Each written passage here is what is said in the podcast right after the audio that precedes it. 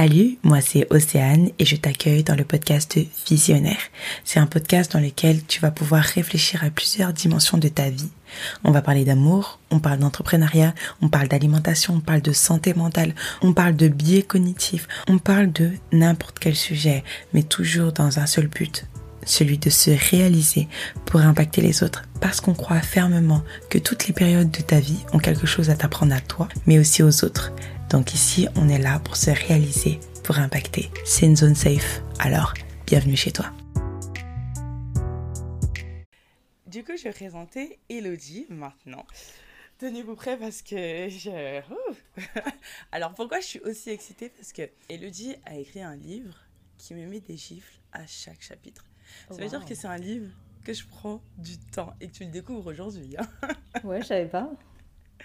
C'est un livre que je prends du temps à lire parce que sinon, mais prendre des gifs comme ça, euh, vire à gauche, vire à droite, non, ça va, doucement, doucement. Donc c'est un livre que je prends du temps à lire, que je prends du temps à savourer, à encaisser aussi, parce qu'il est très très très bénissant. Elle a expliqué plusieurs fois dans, lors d'interviews et euh, de son livre aussi. Elle a été mariée à 19 ans.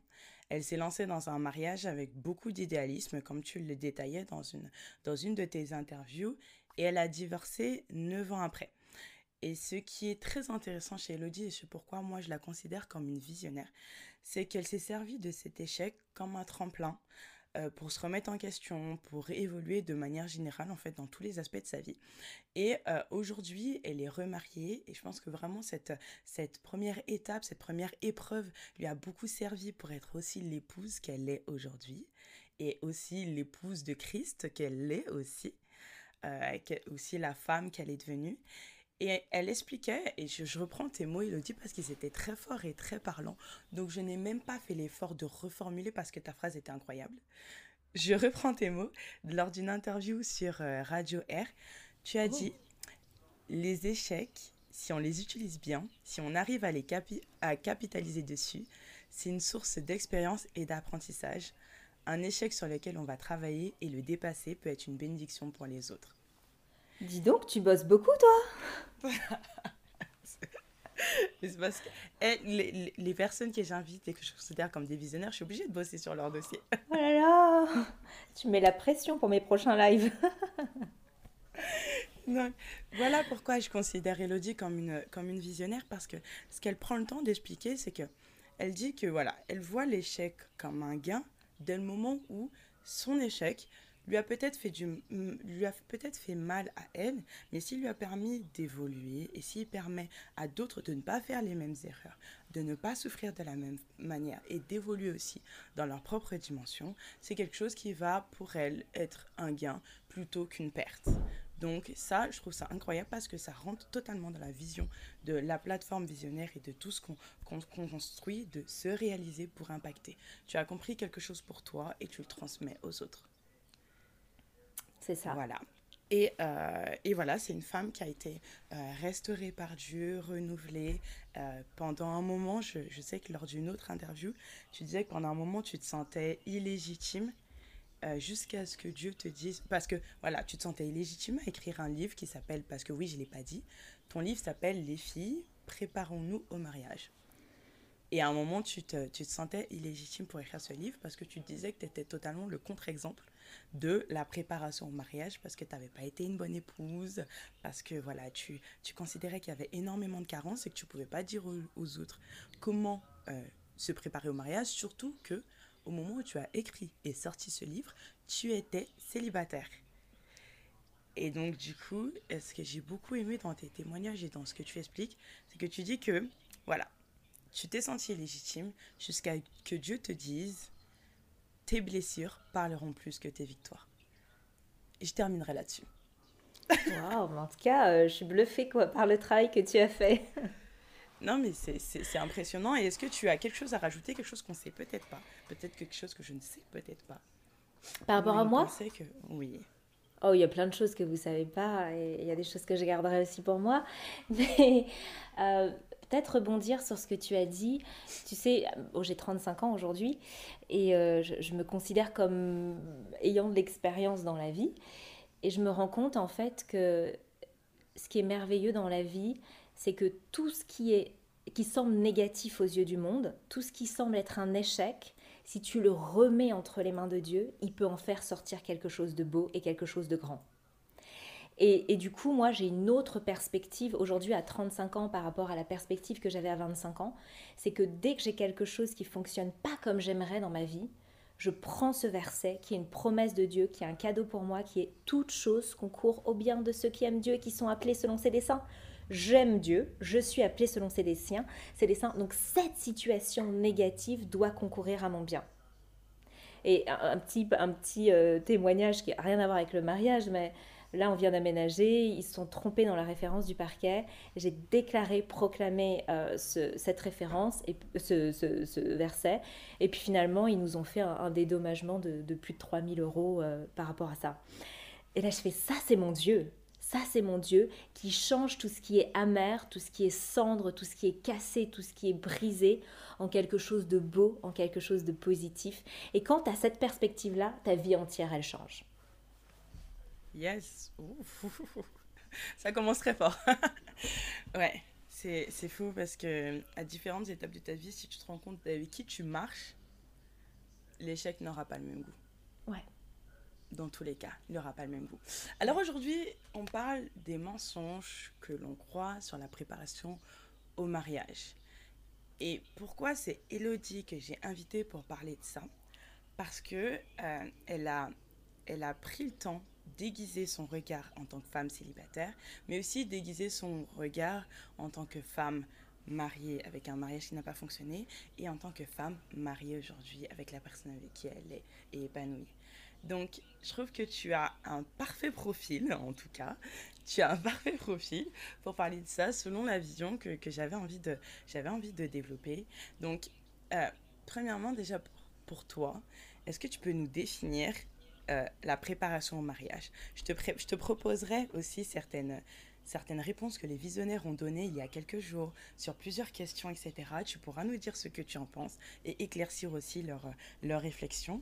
Mais dis-moi, pour toi, qu'est-ce que c'est que la préparation au mariage? Alors déjà, la préparation au mariage, c'est pas la préparation à la cérémonie. Ça n'a rien à voir. C'est deux choses distinctes on a tendance, je trouve, dans notre société, à considérer que la préparation au mariage, c'est uniquement quand on est fiancé, on est à quelques mois du mariage. Et là, je me dis, c'est un peu tard. il est jamais trop tard pour bien faire, hein, si vous êtes dans ce cas de figure-là, mais c'est un peu tard. En fait, se préparer au mariage, on est quand même euh, là réunis avec des visionnaires, c'est avoir cette vision sur le court terme, moyen ou long terme, un jour de se marier et de se poser et de se dire mais si je veux rentrer dans cette étape de ma vie, en fait, de quelle manière je dois rentrer? Donc déjà, ça commence par soi-même la préparation au mariage. Est-ce que j'aime bien dire j'aime bien ce proverbe dans la Bible qui dit celui qui trouve une femme trouve le bonheur. C'est pas n'importe quelle femme c'est la femme qui a pris le temps en tant que célibataire d'être un bonheur. C'est-à-dire qu'en tant que célibataire, on doit s'accomplir, on doit connaître notre vision, on doit être l'épouse de Christ, on doit avoir une vie qui est passionnante, euh, euh, s'activer à développer nos potentiels. Et c'est ça qui fait qu'on devient justement un joyau, cette couronne d'honneur qui va être mise sur, notre, sur la tête de notre mari. Se préparer au mariage, un truc tout bête, vous n'allez jamais euh, accepter un emploi sans savoir en quoi il consiste. Vous allez demander la fiche de poste, est-ce que ça correspond à mes diplômes, surtout si vous avez fait des études, etc. Pareil, si tu as pris le temps de te connaître, d'investir en toi en tant que célibataire, tu vas pas prendre n'importe quel pèlerin parce que tu t'ennuies et que tu as envie d'être marié. Tu vas t'assurer que la vision qu'il te propose pour sa vie euh, correspond à ce que toi tu as sur ton cœur, que euh, celui qui a la première place dans ta vie, qui est le Seigneur, agrée, euh, accepte et, valide cette relation. Et puis voilà, tu vas quand même te poser des questions et tu vas également te poser des questions sur quel est mon rôle. Parce que qui dit mariage dit équipe, dit qu'on fait un, hein, ils ne feront qu'une seule chair, nous dit la parole. Ça veut dire qu'on va devoir marcher ensemble. Mais il va falloir que je connaisse moi mon rôle, que je définisse, connaisse le rôle de mon conjoint pour qu'on puisse pas, voilà, chacun euh, essayer de prendre la place de l'autre et ça va créer des conflits. Donc pour moi, la préparation au mariage, c'est tout ça, mais ça commence déjà avec soi-même. Et c'est pour ça que je dis, si tu n'es pas une célibataire épanouie, si tu es une célibataire où tu penses que le mariage va solutionner tes problèmes, sache que le mariage est comme une loupe. ça met vraiment en exergue, ça met le focus sur toutes les petites choses qui sont cachées en tant que célibataire ou qui te semblent minimes, mais ça ne résout pas les problèmes, ça ne résout pas le mal-être intérieur si tu connais pas ton identité, si tu n'es pas heureuse. Je dis toujours, mon mari ne me rend pas heureuse. J'étais extrêmement heureuse avant lui, il est la cerise sur le gâteau, mais il n'est pas la source de mon bonheur. Yes, ça c'est très très très important parce que tu vas pas chercher chez l'autre quelque chose que tu n'as pas déjà toi. C'est tout. Tu peux pas rendre heureux quelqu'un si toi-même t'es pas heureux. Juste, euh, juste ça. Les, les, visionnaires ils disaient euh, définition de la préparation au mariage. Euh, alors, il y a quelqu'un qui avait dit la dernière échappatoire. Comme si, là, je pense que c'est plus la phase préparation avec pasteur, responsable, etc. quand tu es en couple que du coup, préparation au mariage, ça peut conduire à ça, mais on y reviendra, on y reviendra plus tard. Cet, cet aspect-là de la préparation au mariage, on y reviendra plus tard. Puis il y en a qui disaient, qui revenaient aussi beaucoup sur, sur l'idée que tu donnais, sur comprendre les attentes de Dieu, forger mon caractère, forger ma vision. Donc il y, y en a qui ont aussi déjà cette dimension de ça se passe bien avant d'être en couple ça se passe pas seulement au moment où je suis en relation de couple et qu'on est, que j'ai une bague dans le doigt et que je suis vraiment en mode, ok, là, je vais me marier, mais tout se passe avant. Mais pourquoi d'ailleurs tout se passe avant? Pourquoi c'est si important que ça, que ça se passe avant? Je pourrais, comprendre que toute cette préparation est importante au moment où je suis en couple, en fait. Tant que je suis célibataire, pourquoi je me préparerais à être une bonne épouse alors que je suis célibataire? Tu vois ce que je veux dire? C'est une question que tu me poses? Mhm. Ouais. Bah en fait, c'est très simple. Euh, un des, des, éléments, on va dire, des écueils, des obstacles qui nous empêchent de rentrer aussi dans un mariage selon le plan de Dieu, ça va être les blessures, par exemple.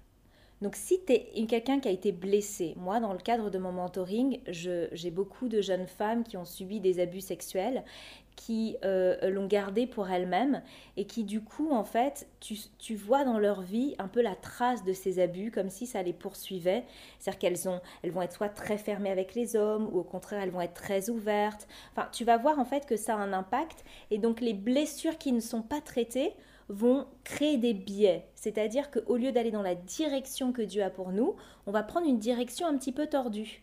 Et c'est là où tu vois des femmes qui vont en fait vers des hommes euh, qui ne leur correspondent absolument pas, des hommes qui vont les blesser, des hommes qui vont les, les rabrouer. Pourquoi?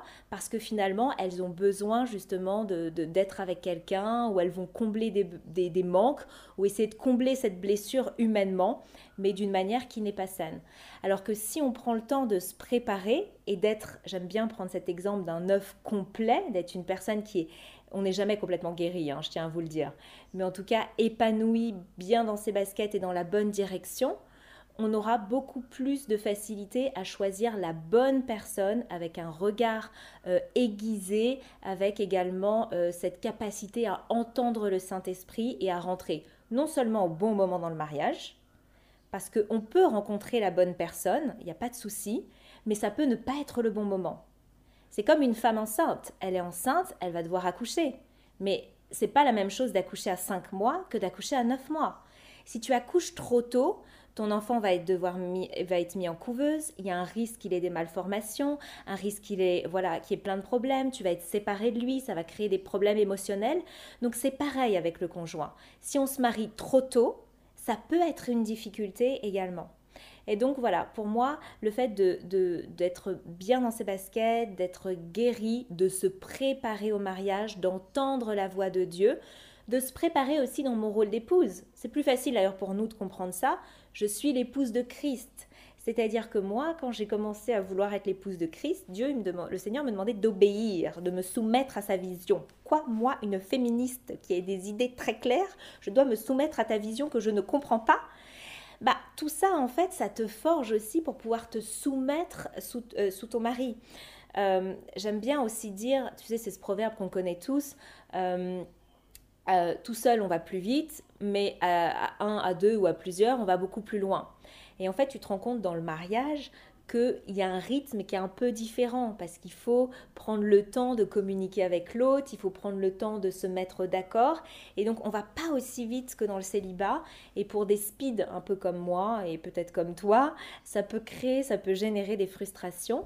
Mais voilà, si on se prépare au mariage, on va faire face à ces frustrations. On aura les bons outils aussi, le bon équipement pour pouvoir justement faire face aux difficultés. Ça ne veut pas dire qu'on n'aura pas de difficultés, on en aura, la Bible nous dit, hein, on aura des tribulations, mais on aura les outils pour pouvoir les surmonter. Et comme on a dit au début de ce live, pour vraiment changer ces obstacles et ces difficultés en points positifs qui vont nous renforcer, qui vont renforcer notre, notre relation, nous donner une expérience, une expertise et aussi affûter notre témoignage. Yes, yes. Mais dis, Dis-moi, par rapport à toute cette préparation qu'on peut faire en amont, est-ce que cette préparation-là, on peut la faire euh, simplement, par exemple, avec euh, un livre, euh, des vidéos ou quoi que ce soit, juste sans avoir besoin d'un accompagnateur en tant que célibataire? Premièrement, en tant que célibataire, on reposera la question en tant que couple. Mais est-ce qu'on peut faire cette préparation au mariage avec livre, plateforme de conseils ou quoi que ce soit, seul, en tant que célibataire? Alors moi, je pense qu'on a toujours besoin d'un coach, euh, tous. Et le meilleur des coachs, il s'appelle Coach Saint-Esprit. Il est gratuit, c'est le plus qualifié, il connaît le plus de choses. Donc tu ne peux pas faire ta préparation. Tu peux, par exemple, tu as aimé mon livre et j'en suis très ravie, merci. Mais ce livre, il est, je pense, puissant s'il est lu avec le Saint-Esprit qui te parle alors que tu euh, lis le livre. C'est-à-dire que si le Saint-Esprit avec toi, toi, tu vas lire le livre, mais tu vas comprendre le livre d'une certaine manière. Et quelqu'un d'autre va lire le même livre, mais va le comprendre d'une autre manière. Donc oui, il te faut un coach, il te faut minimum coach Saint-Esprit. Maintenant, le Seigneur a fait aussi qu'on puisse euh, vivre en communauté. Moi, je, je recommande toujours, surtout si vous n'avez pas eu un bon cadre familial, des bons modèles parentaux, cherchez un couple qui vous inspire. Moi, j'ai des couples dans ma vie qui m'inspirent. Et quand j'étais célibataire, et même maintenant aujourd'hui, je, leur demande de prendre du temps avec moi, je les observe. J'ai passé beaucoup de vacances avec un couple euh, qui, est, un couple mentor pour moi. Ils sont venus souvent, ils habitent à Singapour, ils sont venus en France passer des, des, jours entiers avec moi, semer dans ma vie. Je les ai vus dans leur quotidien, je les ai vus gérer les conflits, je les ai vus euh, exposer leur avis. J'ai vu la femme aussi proposer des idées de telle manière à ce que son mari pensait que c'était les siennes. Très intelligent j'ai appris à leur côté, euh, à chaque fois que je passais quelques jours, beaucoup plus qu'en lisant 3, 4, 5 livres et en me bouffant euh, des tonnes de vidéos sur YouTube. Donc je crois qu'il faut se faire un mix des deux. Euh, et puis ce qui est bien avec le relationnel, c'est qu'on peut poser des questions, on peut aller en profondeur. Le petit souci du livre, c'est que si tu as une question, bah, le livre va pas te répondre. Hein. je trouve ça intéressant parce que ça, c'est un angle de vue que j'avais pas encore. le côté tu prends un exemple sur un couple qui enfin, qui, euh, qui t'inspire. Parce que euh, sur le contenu, on, on peut ou pas avoir du contenu en tant que célibataire, en tant que personne en couple ou quoi que ce soit, on peut avoir du contenu là-dessus, mais c'est vrai que la réalité, le vrai, avec les vrais défis des couples, avec un vrai désaccord, comment la femme réagit quand il y a un désaccord, comment l'homme réagit quand, il y a un désaccord, quand il faut remettre à la place l'un ou l'autre, quoi que ce soit. C'est là que tu vois qui sont qui est qui en fait. C'est là que tu vois vraiment comment les choses se font. Tu vois comment ils prient ensemble, est-ce que leur partage d'idées. Tu disais, elle partage une idée au point que lui pense que c'est la sienne. Et comment se fait, comment ça se fait le transfert comme ça d'une personne à l'autre Est-ce que, est que tu vois qu'au final, bah, tu as l'impression que c'est qu'un seul cerveau parce que tu as l'impression qu'il y a un lien parfait entre eux, enfin, ils parlent, ils discutent, même quand ils sont en désaccord, ils arrivent à, trouver un accord Ou est-ce que tu as l'impression qu'ils sont opposés sur tout et tu te dis, mais comment ils ont fini par être en couple ces deux-là? Et que tu te dis bah ok bah peut-être que moi je suis peut-être dans cette situation donc je vais peut-être faire très attention et prendre un pas de recul. Donc je pense que c'est très intéressant d'être concret sur le côté relationnel et de bien s'entourer parce que avec un petit peu d'orgueil, parfois on peut se dire, mais euh, mes ressources vont me suffire. Mes ressources, le contenu que j'ai, surtout on est en 2022, on a du contenu sur tout. Mes ressources vont me, vont me suffire, alors que l'humilité d'aller chercher quelqu'un, d'aller se mettre même sous l'autorité de quelqu'un, euh, d'aller en fait mettre notre célibat sous le regard de quelqu'un ou notre relation de couple sous le regard de quelqu'un, c'est vraiment aussi un sens d'humilité euh, qui dit, ben voilà, j'ai envie d'évoluer, j'ai envie de tirer de vous le meilleur de ce que vous avez. Donc ça, plus tes ressources, plus le Saint-Esprit, c'est une préparation aux, petits oignons. exactement, exactement. Et du coup, pour, euh, les, les, pour la préparation au mariage du côté d'un couple, là, on va parler plus du, côté d'un couple euh, fiancé. Par exemple, ils sont fiancés, ça y est, et ils sont prêts pour une préparation au mariage. Et là, par exemple, si on devait parler de plus de ce cadre-là, préparation au mariage, euh, est-ce que ça peut se faire sans accompagnant accompagnateur, euh, comme vous voulez, mais sans responsable spirituel ou autre qui va euh, les aider à traiter des différents sujets, à, travailler sur leur relation couple. Est-ce que ça peut se faire seul avec euh, ou avec ressources, sans responsable ou quoi que ce soit? Préparer son mariage pour en couple. Qu'est-ce que tu en dis? Alors, tout est toujours possible. Donc, concrètement, oui, ça peut se faire. Maintenant, je ne le recommande pas et je vois vraiment la différence entre les couples qui sont sous une autorité spirituelle. Et ça, je pense que c'est très important. On est, on est appelé à être toujours sous une autorité, que ce soit au niveau de l'Église, que ce soit quand tu es euh, euh, célibataire, tu es sous l'autorité de tes parents. Après, bon, bah, tu te maries et tu es sous l'autorité de ton mari en tant que femme. Mais moi, je crois beaucoup au principe d'autorité. Et donc, il y a cette couverture spirituelle. Euh, quand on s'est mis ensemble avec, avec mon mari, Zay, on en a tout de suite parlé à nos parents spirituels. On leur a tout de suite euh, exposer la situation, on avait nos convictions, on avait reçu de Dieu, mais comme c'est nos parents spirituels, euh, normalement, ils devaient aussi recevoir la même validation. Dans notre cas, ça a été le, ça a été le cas, donc merci Seigneur. Mais ils nous ont prodigué énormément de conseils, et puis c'est pas la même chose. C'est-à-dire que quand, par exemple, tu es chrétien, tu te dis, je vais me préserver sexuellement euh, avant le mariage, le fait de savoir qu'il y a des mentors spirituels dans ta vie qui vont donner des conseils, qui vont aussi, euh, qui sont derrière toi, avec qui tu vas avoir des, conversations très franches, très honnêtes, euh, je pense que ça t'aide à vraiment marcher dans les voies dans lesquelles tu souhaites marcher. Alors que si tu restes tout seul, que ton couple, ton chéri et toi, je pense que c'est beaucoup plus facile de tomber euh, parce que du coup, il n'y a pas de garde-fou. Tu vois, il n'y a pas de, de, compte à rendre, il n'y a pas de conseils, il n'y a pas de protection. Euh, donc nous, on a reçu énormément de conseils. Euh, donc ça, je vous le recommande. Et puis nous, on a fait appel à un, psy chrétien euh, pour une thématique qui me tenait particulièrement à cœur que je voulais qu'on aborde avant le, avant le mariage. C'est un psy qui, qui suit des couples. Et du coup, j'avais envie d'avoir son avis en tant qu'expert qui a déjà suivi énormément de couples pour savoir, voilà, par rapport à cette thématique, quels étaient les outils qui pouvaient me donner. J'avais bien sûr fait mon mes recherches de lire des bouquins, euh, écouter des émissions, mais j'avais besoin d'une de, connaissances, on va dire, empiriques. Et euh, voilà, on a fait deux sessions avec cette personne. Il nous a donné des très très bons outils qu'on met en pratique d'ailleurs euh, aujourd'hui. Donc voilà, je pense qu'il ne faut pas avoir de tabou. Prenez tout ce qu'il faut prendre pour construire votre maison. C'est comme si en fait tu dois te construire une maison et on te propose de prendre tous les plus beaux matériaux. Tu peux avoir des briques en or, tu peux avoir euh, la cuisine. Là, tiens, je, moi, on a une cuisine ouverte, donc il y a la cuisine à côté, elle vient d'être terminée, elle est très très belle. Euh, on a essayé de choisir des super matériaux qui nous plaisaient. Euh, mais là, on te dit, tu peux prendre tout ce qu'il y a de meilleur. Prends tout ce qui est à ta disposition pour construire ton mariage. C'est un des meilleurs investissements. N'aie pas de honte, n'aie pas de tabou. Il n'y a pas de tabou à demander de l'aide quand tu vois un couple qui est inspirant et tu dis waouh, mais j'aimerais trop être comme, comme lui, ce couple, va parler à ce couple et tu vas te rendre compte qu'il y a 10 ans, 15 ans en arrière, ils n'étaient pas du tout comme ça. Et ça, ça, ça enlève aussi la pression en se disant ok, on construit. Là, ma maison, elle est un peu en chantier, on est en train de faire des travaux. C'est normal, ça fait partie du processus.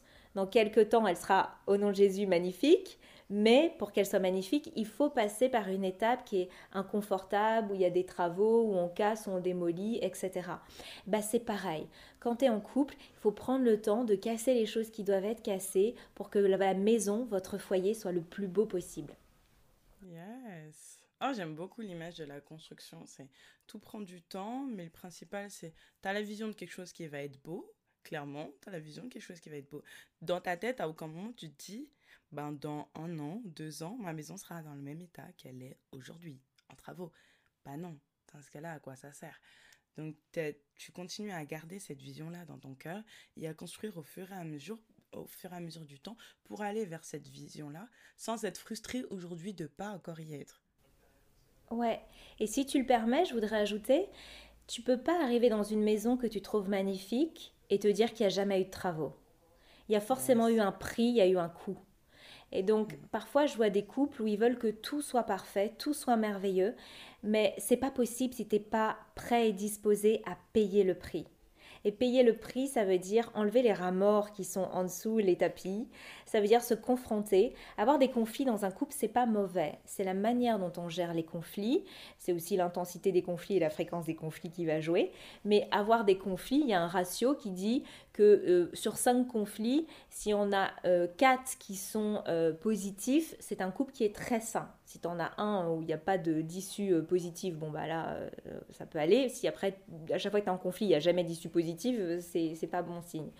Mais voilà, avoir des conflits, ça permet vraiment de mettre le doigt sur des choses qui sont épineuses. Et si c'est bien traité, de gagner en fluidité, de gagner en cohésion, de gagner en harmonie et de gagner en unité. Yes, yes.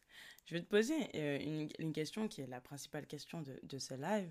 Quand on voit le thème préparation au mariage, quels sont les mensonges auxquels on, va croire? On va se dire, euh, ben voilà, c'est comme ça, c'est comme ça, comme ça. Les choses auxquelles on pense sur la préparation au mariage qui sont pas vraies. Ouais, bah c'est ce que tu disais tout à l'heure. Déjà, on pense que la préparation au mariage, on n'a pas le droit de se mettre dedans tant qu'on est célibataire. Donc, j'espère en tout cas qu'avec GSGPFM, notre ministère, on casse un peu ça, où euh, pendant très longtemps j'ai vu un tabou, on avait honte de dire qu'on voulait se marier, on avait honte de, vouloir glaner des conseils, honte de vouloir voilà rentrer dans, ce cheminement, parce que si jamais ça marchait pas, si jamais on restait célibataire, on, on, aurait, on se taperait la fiche. Et je pense que c'est aussi pour ça que Dieu m'a demandé de d'écrire le livre et de le publier comme tu l'as si bien euh, relevé alors que j'étais célibataire. Parce que la première pensée que j'ai eue, c'est punaise, je vais me taper la fiche, quoi. Si je reste célibataire toute ma vie, en plus j'ai un statut de, de divorcé, tant que je suis pas remariée. Donc si je reste célibataire, en gros, euh, bah voilà, je, je, vais avoir honte. Et je crois que c'est un des plus gros mensonges. Euh, on est des visionnaires. Et les visionnaires, ce sont des personnes qui voient dans leur esprit avant que la chose ne soit matérialisée dans la réalité. Et ça, c'est voilà, c'est extrêmement important. Après, préparation au mariage, pour moi, c'est avant tout euh, quelque chose de spirituel, d'émotionnel, et puis euh, après matériel. Et c'est vrai que souvent on va dire ah tu te prépares au mariage, il faut que tu apprennes à cuisiner, il faut que tu mettes de l'argent de côté, ce qui est très bien. Il hein. faut que tu mettes de l'argent de côté euh, pour ton mariage. OK. Ça c'est bien, mais ça c'est la floriture, tu vois, c'est c'est le côté superficiel, mais il faut vraiment penser à la profondeur. Et ça, ça a un coût. Et c'est comme ça qu'on voit ceux qui sont véritablement prêts à se marier et ceux qui ne le sont pas c'est que ceux qui veulent véritablement, ça bouillonne à l'intérieur de toi, tu vois la vision, tu sais que tu sais que tu n'es pas appelé au célibat, mais que tu es appelé à te marier, à avoir une famille, alors tu sais que tu sais que tu dois te mettre en marche.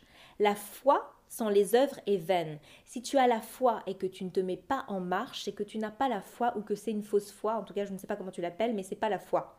Laisse-moi te le dire. Donc tu dois, tu dois rentrer dedans. Ouais, tu dis que tu veux te marier, mais à aucun moment tu te prépares pour. Et se préparer pour. Parce que ce qui me fait très rire, c'est qu'en plus j'avais une amie qui disait ça ce week-end. Parce qu'elle a servi les gens à manger, elle a servi aux gens à manger. On lui a dit T'es une femme à marier. Elle a dit Ah, mais il suffit juste de ça en fait. Moi je suis pitre cuisinière, alors je suis dans la. Hmm. mais c'est vrai. Parce que dans le cliché, c'est on t'a vu faire le ménage, hum, t'es une femme à marier. On t'a vu faire à manger, hum, ton repas est bon, t'es une femme à marier. D'accord. Et du coup, si je passe mon temps à crier, si j'ai un problème de dépendance affective, si je ne sais pas m'occuper de moi-même, si je passe mon temps à avoir besoin de quelqu'un pour me sentir bien, si j'ai un problème d'estime de moi-même, si j'ai un problème avec ma relation avec Dieu, je suis encore une femme à marier ou là, à partir de là, on peut quand même revoir les choses? Et je pense que c'est bien de remettre les choses aussi à leur place, que d'être bien dans le naturel, d'être bien aussi dans l'émotionnel, dans l'intellectuel, d'être aussi belle à l'extérieur qu'à l'intérieur. Donc c'est bien, tu prends soin de toi à l'extérieur, etc. Parce qu'on dit souvent que si tu veux pas rester célibataire et que si tu veux être ouvert à rencontrer des gens, il faut quand même que tu prennes soin de toi, etc. Mais est-ce que tu as pris soin de ton intérieur? Est-ce que tu es une belle femme à l'intérieur? Et ça, c'est super important. Et je pense vraiment qu'on prend tellement de temps à... Euh, alors, il y a des personnes, par contre, qui prennent beaucoup de temps sur le développement perso, mais rien du tout dans le naturel, pour le coup, euh, qui ne, ne sont pas prêtes à faire quoi que ce soit comme concession dans le naturel, sur leur extérieur, sur leur manière de prendre soin d'une maison quoi que ce soit. Ça, c'est un autre sujet, mais il faut les deux. Il faut les deux. Et, euh, et, voilà, c'est vrai qu'il y, y, a des clichés, des gros clichés comme ça. Et, euh, ce que j'aime bien, c'est que quand tu as dit la préparation au mariage, en fait, c'est pas seulement la préparation du mariage. C'est pour ça qu'il y, y, y a, deux pronoms différents. Il y a la préparation au mariage et la préparation du mariage. Quand tu prépares ton mariage, tu prépares, voilà, tu fais ta liste des invités, tu choisis ta salle, mm. ta robe, etc., etc. Préparation au mariage, c'est tout ce qu'il y a en interne, tout ce qu'il y a en toi, tous les thèmes qui, va, qui vont devoir être abordés. Et euh, je ne sais pas ce que tu en penses, mais je pense que tous les thèmes qu'on va devoir aborder avec notre futur mari, ben c'est les thèmes qu'on doit aborder d'abord avec Dieu, tu vois? Bien sûr. Parce que avant d'être l'épouse de quelqu'un, tu es l'épouse de Christ, comme tu disais tout à l'heure, et c'est plus facile pour les femmes de s'imaginer ça que pour les hommes. Je ne saurais pas comment dire vous êtes l'époux de Christ ou l'épouse, vous êtes l'épouse de Christ quand même. Il y a toute cette, cette liste de choses qu'on doit traiter, euh, qui a besoin d'être traitée avec Dieu avant. Il y a des personnes qui se disent, ok, ben, ça je vais le traiter quand mon mari sera là, quand je serai en relation de couple. Alors que pas du tout, si tu les as pas réglés avec toi-même, comment tu pourras savoir comment exposer ça à quelqu'un? Tu vois ce que je veux dire? Et puis, euh, c'est toujours, on peut pas utiliser l'autre comme un moyen. C'est-à-dire que je vais pas dire je vais utiliser l'autre pour traiter euh, un problème. Bien sûr, tu verras que dans le couple, ben, on s'aide mutuellement. Mais je ne peux pas le voir comme un moyen et je dois toujours le voir comme un être humain. Et en cela, c'est pour ça qu'il faut avoir aussi cette sorte de d'autonomie, en tout cas euh, relation personnelle avec le Seigneur. C'est-à-dire que si j'ai besoin de guérison, c'est à moi de faire le travail. Peut-être qu'il va m'accompagner, mais ce n'est pas sa responsabilité. Et ça, je tiens à le dire. Parce que parfois, on veut être avec quelqu'un parce que euh, notre vie est un peu un bordel et puis on a envie de se décharger. Ah tiens, lui, il a l'air assez stable, il a l'air euh, émotionnellement euh, épanoui, ce qui n'est pas mon cas. je vais me mettre avec lui et je vais prendre. Alors que le mariage, ce n'est pas prendre. Le mariage, c'est avant tout donner. Mais si tu n'as rien à donner, bon, bah, c'est un peu dommage quand même pour l'autre. Mais surtout, voilà, on épuise les gens, on vide les gens à vouloir les presser comme des citrons, à vouloir prendre alors que c'est pas leur rôle. Il faut pas, euh, c'est ce que j'ai fait un peu dans mon premier mariage. J'avais beaucoup de blessures qui n'étaient pas guéries, j'avais beaucoup de mal-être à l'intérieur de moi. Et j'ai vu cet homme qui me semblait euh, bien et stable sous plusieurs aspects. Et je me suis dit, en étant avec lui, je vais prendre sa stabilité qui va devenir ma stabilité. Sauf que le pauvre gars, je l'ai un peu pressé. Et, voilà, en plus, lui qui était un peu stable dans certains domaines, quand il a vu que moi je ne l'étais pas, ça l'a un peu affecté. Donc, c'est pas, pas juste. De, parce que dans ce cas-là, on va mettre un fardeau sur l'autre qui n'est pas son fardeau. Il n'est pas, il n'est pas Dieu. Il n'est pas appelé à faire ça il est appelé à être élargi, à être béni. Yes, yes. C'est tout le, tout le sujet d'être une bénédiction pour l'autre, en fait. Si tu n'es pas une bénédiction pour toi-même et que tu n'aimes déjà pas vivre avec toi-même et que tu attends quelqu'un d'autre pour être ta bénédiction, tu seras une malédiction pour l'autre. J'ai un petit truc qui trotte dans ma tête depuis tout à l'heure.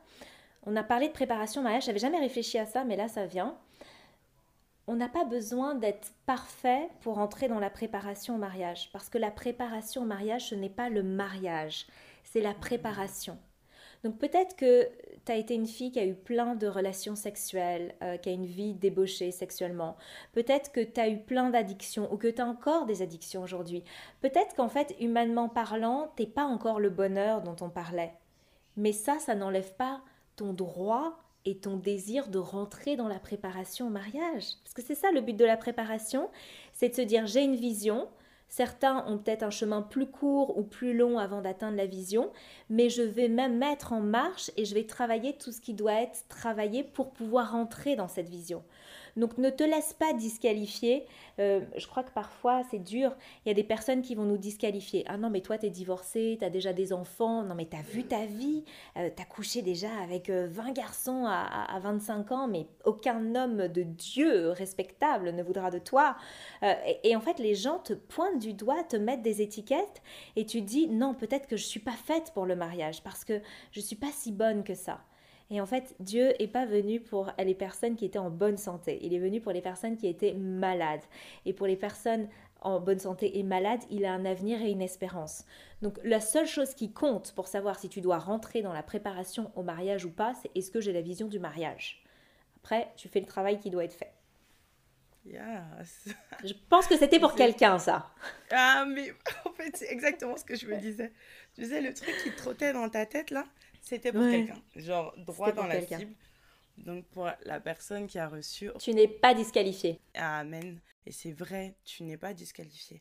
Parce que, en fait, vraiment, tout, tout, ce qui est, tout ce qui est en toi va te servir, en fait. Le principal, c'est toujours de tirer une leçon de, de ce qui a dans ta vie, de ton passé, de ton présent. Tirer une leçon, tu rentres pas parfait dans une préparation au mariage, tu rentres même pas parfait dans un mariage. Et tu ne meurs même pas parfait.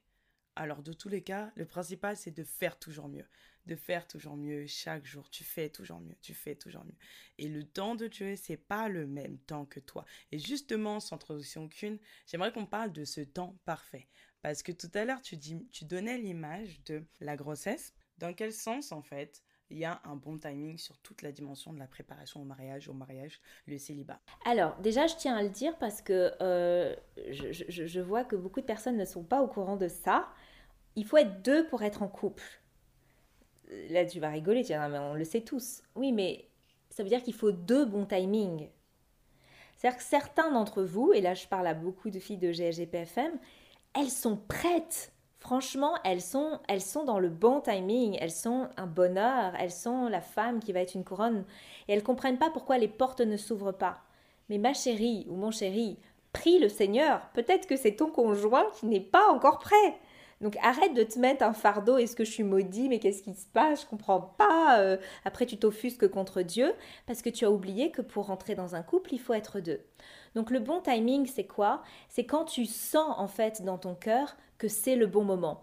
Et je peux pas vraiment l'expliquer autrement. J'ai jamais accouché, mais euh, je pense que c'est comme les, femmes qui accouchent. À un moment donné, tu perds les os, tu as des contractions qui viennent et que tu envie ou pas envie, parce que qui a envie d'accoucher, c'est quand même une souffrance suprême, tu pousses parce que tu sens que le truc, il doit sortir. Donc moi, j'ai, en tout cas pour mon expérience personnelle, c'est qu'à un moment donné, je sentais, je le dis dans le livre, que ce célibat me limitait. C'est-à-dire que c'est comme si j'avais pris tout ce qui... Il y a plein de choses à prendre. J'avais pris beaucoup de choses à prendre dans le célibat, et c'est comme s'il y avait plus grand-chose à prendre. Tu sais, c'est comme si tu es dans un verger, tu cueilli tous les fruits, puis à un moment donné, tous les arbres, il n'y a plus de fruits. Donc je sentais que je, patinais dans mon célibat et que j'avais plein de fruits sur mon dos, j'avais des, caisses de fruits, etc. Et qu'il était temps de faire des compotes, euh, des purées, euh, des, légumes sautés, ce que tu veux, bon bref. Mais, à un moment donné, tu peux pas laisser les fruits moisir quand tu les accueilles, il faut les manger. Et donc c'est pareil, le bon timing c'est quoi? C'est quand tu sens que tu, as envie de servir. Tu n'as plus envie de prendre, tu as envie de servir, tu as envie de donner, tu as envie d'élargir. C'est comme, moi je trouve toujours ça fou, pourquoi avoir un enfant? Franchement, c'est se casser la tête, ça coûte de l'argent, ça pleure, euh, ça, ça, sent mauvais, enfin bref, il y a plein de trucs négatifs par rapport aux enfants. Pourtant, il y a un moment donné l'instinct maternel qui fait que tu as envie d'avoir un bébé, tu as envie de transmettre. Pourquoi? Parce que tu es arrivé sûrement dans une maturité qui fait que tu n'es plus là à penser à toi uniquement, égoïstement, qu'est-ce que je vais faire de bon pour moi, mais je suis dans une autre étape où j'ai envie de transmettre, où j'ai envie de bénir, où j'ai envie d'accompagner dans la vie un petit être euh, euh, innocent. Bah, c'est pareil pour le mariage. Il y a un moment donné où tu le sens. Je n'ai pas envie de vous donner, voilà, désolé, c'est peut-être pas assez euh, pratico-pratique, théorique, j'en sais rien. Mais, mais voilà, on est aussi des êtres intuitifs et instinctifs. Donc tu sens qu'il faut que tu rentres dans cette étape-là, euh, que tu as envie de rentrer aussi dans ce rôle peut-être d'épouse ou ce rôle d'époux, et que voilà, tu as fait le tour du célibat. Yes, yes. Et il y a un truc très important dans ce que tu as dit, carrément je l'ai noté, c'est que tu as dit le, le bon timing, c'est quand tu as envie de servir. Parce qu'il y a peut-être des personnes ici, frères et sœurs, mes amis, les visionnaires, on est ensemble. Mais aujourd'hui, la phrase là, c'est pas pour euh, le bon timing, le moment où tu as envie d'accoucher. C'est pas tu n'en peux plus du célibat et t'en as marre. hein. Donc Ouais, quand Elodie, elle dit qu'elle a senti que le célibat la limitait, c'est pas qu'elle était dans sa vie, elle a dit "Oh, je peux pas aller voyager au, au Japon ouais, parce que je suis pas un- je suis pas en couple." Non, non, non, il s'agit pas de ça. Il s'agit de tout ce qu'elle avait déjà pris et tout ce qu'elle voulait mettre au service en fait. C'est que là, elle était déjà en position où elle avait déjà reçu, elle a reçu beaucoup, beaucoup. Là, elle n'était plus dans la position où je veux être avec quelqu'un pour qu'il me donne, pour qu'il me donne, pour qu'il me donne, mais elle veut être l'épouse de quelqu'un, elle veut être l'aide semblable à quelqu'un, elle veut porter quelqu'un dans la vision que Dieu lui a donnée, dans la mission que Dieu lui a donnée. En tout cas, je me permets de, de, de dire ça parce que je pense que c'est vraiment ce que j'ai compris de ta vision et, euh, et c'est ce qui t'a permis de te dire, ok, c'est peut-être le moment en fait de commencer à pousser. ouais, c'est ça. Bah, t'as tout dit. Mais c'est super important et vraiment, faut, fa- faut vraiment qu'on fasse attention à faire cette différence et ça arrive souvent hein, du j'en ai marre du célibat, je veux absolument plus être dans le célibat et je veux euh, faire ci, faire ça, je veux chercher quelqu'un, etc. Mais stop, c'est pas si tu es saturé du célibat pour les mauvaises raisons, t'es pas encore prêt à pousser. T'es pas encore prêt à pousser. C'est-à-dire que là, tu vas pousser alors que tu, tu as six mois de grossesse. Il reste encore quelques mois. Ouais, puis j'avais envie de dire, tu sais, c'est comme nous, on a une pression, les femmes, à 30 ans, on te dit, il faut que tu aies un enfant, parce qu'il y a ton horloge biologique qui, est en train de tourner, etc. T'as des femmes, moi, ma soeur, à 18 ans, elle voulait un enfant. Bon, elle n'a pas eu à 18 ans, mais à 18 ans, elle voulait un enfant. Moi, toute ma vingtaine, fallait pas me parler d'enfant. J'avais pas envie d'enfant. Donc, il faut aussi euh, avoir cette, euh, euh, cette force de caractère de se détacher des étiquettes du monde qui dit que à tel âge, il faut faire ci, il faut rester fiancé, euh, euh, je sais pas combien de mois ou combien d'années, ou la pression culturelle, ou la pression familiale. Et il faut que tu euh, écoutes, si je puis dire, ton horloge biologique interne, en tout cas, que tu écoutes, que tu sois concentré et en accord avec ton moi intérieur. Il y a des femmes, moi j'aime énormément Mamadou Karamberi, j'ai eu l'opportunité de faire euh, plusieurs séminaires avec lui. Euh, il a rencontré sa femme Hortense, elle avait 46 ans, elle avait jamais été mariée. C'est une femme euh, érudite qui, a voilà, fait énormément de choses dans sa vie. Et avant 46 ans, avant de rencontrer Mamadou Karamberi, c'était pas son timing. Alors bien sûr, on te dit à 46 ans, tu peux pas avoir d'enfants. Et je crois que euh, Mamadou avait déjà des enfants. Je sais même pas s'ils en ont eu après. Maintenant, à 46 ans, tu peux en avoir. Mais peu importe. Donc il faut aussi se détacher voilà, de ce que les autres vont dire. Pour certains, vous allez vous marier à 20 ans et ça va être votre timing. Pour d'autres, ça va être à 30 ans. Pour d'autres, ça va être à 40 ans. Pour d'autres, ça va être peut-être à 50 ans. Ce qui compte, c'est que tu sois en accord avec ton timing. Yes, yes. Et il y avait quelque chose que tu me disais en off la dernière fois qu'on se parlait. Tu me disais que euh, dans l'image de la grossesse, en fait, ce qui était super intéressant, c'est que euh, la femme qui est enceinte, même si à 7 mois elle en a marre et que c'est lourd, elle va continuer à, elle va continuer à garder le bébé, en fait. Et elle va, elle va encaisser, elle va encaisser le temps qu'il faudra, mais tu lui proposes à 7 mois de faire sortir le bébé, elle te dit non. Elle te dit non, tu la payes. Tu lui dis non, vas-y, fais sortir le bébé à 7 mois. Je pense que t'en as marre. Comme, comme tu souffres, comme tu souffres, je veux te soulager. Elle te dit non, laisse l'enfant là en fait. Je suis fatiguée, je dors mal, mon ventre me fait mal, j'ai besoin qu'on porte le, le, mon ventre à ma place. Mais tu ne m'enlèves pas mon bébé avant mes 9 mois. Et si on lui dit que son bébé sort, sort avant 7 mois, elle va commencer à être inquiète. Parce qu'au fond d'elle, même si elle sait que ça lui fait du mal, enfin que ça lui fait mal, elle sait à quel point le bonheur sera plus grand quand l'enfant va, va arriver à son terme. Et elle sait à quel point le terme signifie la bonne santé, le, tout ce qui arrive au beau moment, un fruit mûr, un enfant qui a plus de chances d'arriver sans séquelles, sans, sans, sans problème de santé. Donc elle va, elle va encaisser. Elle a foi. Elle a foi que ça va bien se passer. Elle attend son terme avec toutes ses douleurs, mais elle se dit ma douleur est rien face au fait que je vais ressentir un grand bonheur dans deux mois, trois mois, quand l'enfant va sortir. Et là, je pense que j'ai autre chose qui trotte dans ma tête qu'il faut que je vous partage. Envoyez, envoie, envoie. Il y a peut-être des personnes, vous êtes connectés, c'est la bonne personne avec qui vous êtes. mais il y a des petites choses qui vous titillent et vous savez que c'est pas normal. Soit il y a un problème au niveau de la sexualité. Par exemple, vous voyez que votre copain, là, votre fiancé, il n'arrive pas à se retenir. Vous êtes même déjà, je sais pas, vous avez fait des caresses, peut-être même vous êtes passé à l'acte et toi tu voulais pas. Et puis tu sens voilà qu'il il t'a un peu poussé ou il t'a encouragé ou il n'a pas mis les freins et tu aurais voulu qu'il le fasse, du coup ça crée aussi un peu une déception vis-à-vis de lui. Tu as pointé le doigt sur quelque chose qui ne va pas. C'est exactement ce que vient d'expliquer Océane. Vous êtes peut-être à 7 mois de grossesse. Prends les deux mois qui restent, même si le mariage il, est peut-être euh, déjà planifié. Tant que tu n'es pas marié, tu n'es pas marié. Donc s'il faut décaler, décale, mais traite. Il y a des choses qui sont extrêmement importantes. Les problèmes de sexualité, souvent on se dit oui, mais quand on est célibataire et qu'on est chrétien, on essaie de se préserver, donc c'est dur, mais une fois qu'on sera marié, ce sera facile. Un, un, un. Si tu as des problèmes avec la pornographie en tant que célibataire, même marié, tu auras des problèmes avec la pornographie. Si tu n'arrives pas à te contenir pendant que tu es célibataire, quand tu seras marié, tu verras que en tant que femme, si par exemple ton conjoint il n'arrivait pas à se contenir en tant que célibataire, tu vas avoir des suspicions, tu vas commencer à avoir de la jalousie, ça va gangréner finalement ton couple. Donc tout ça, il faut le traiter. Si tu vois avant le mariage que le gars il a 35 ans, il a 0 euros sur son compte en banque, ou pire, il a même des dettes, qu'il n'arrive pas à gérer son argent, ça veut dire que là, hein, quand on sait euh, que les problèmes d'argent, c'est un des conflits majeurs qui mènent au divorce, hein, qui mènent au divorce et à la séparation, on fait pause et on prend le temps de traiter. Donc là, j'ai envie de vous dire, ceux qui sont en couple ou ceux qui vont être en couple, si tu vois des choses, maintenant, si tu vois qu'il fait traîner ses chaussettes par terre, pour moi, c'est pas une cause nécessaire pour euh, retarder le mariage. Euh, faut aussi prendre sur soi sur certaines, certaines choses. Mais il y a des choses fondamentales au niveau de sa relation avec Christ. Si tu n'es pas sûr qu'il soit vraiment né de nouveau, qu'il fait un peu semblant d'être chrétien, et j'en connais, qui se sont même baptisés pour pouvoir se marier, mais il n'y avait pas la foi, il n'y avait pas la relation avec Dieu. Le jour où ils se sont mariés, ils n'allaient plus à l'église. Donc moi je dirais plutôt, voilà, les problèmes spirituels, les problèmes émotionnels, tu vois qu'il se met en colère, qu'il est violent, tu crois vraiment que de te passer la bague au doigt, ça va faire que tout d'un coup, il n'y a plus de colère, il n'y a plus de violence? Ça, ça peut aller beaucoup plus loin parce que tant que vous n'êtes pas marié, il y a quand même un peu une, distance, il y a quand même un respect.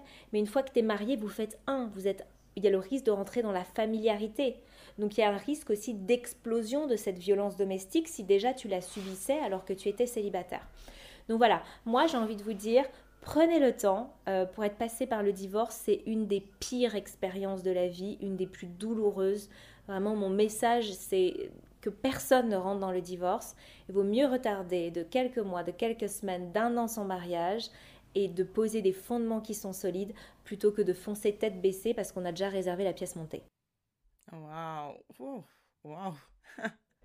Mais c'est fou parce que le coût d'une pièce montée et le coût d'un mariage d'un divorce.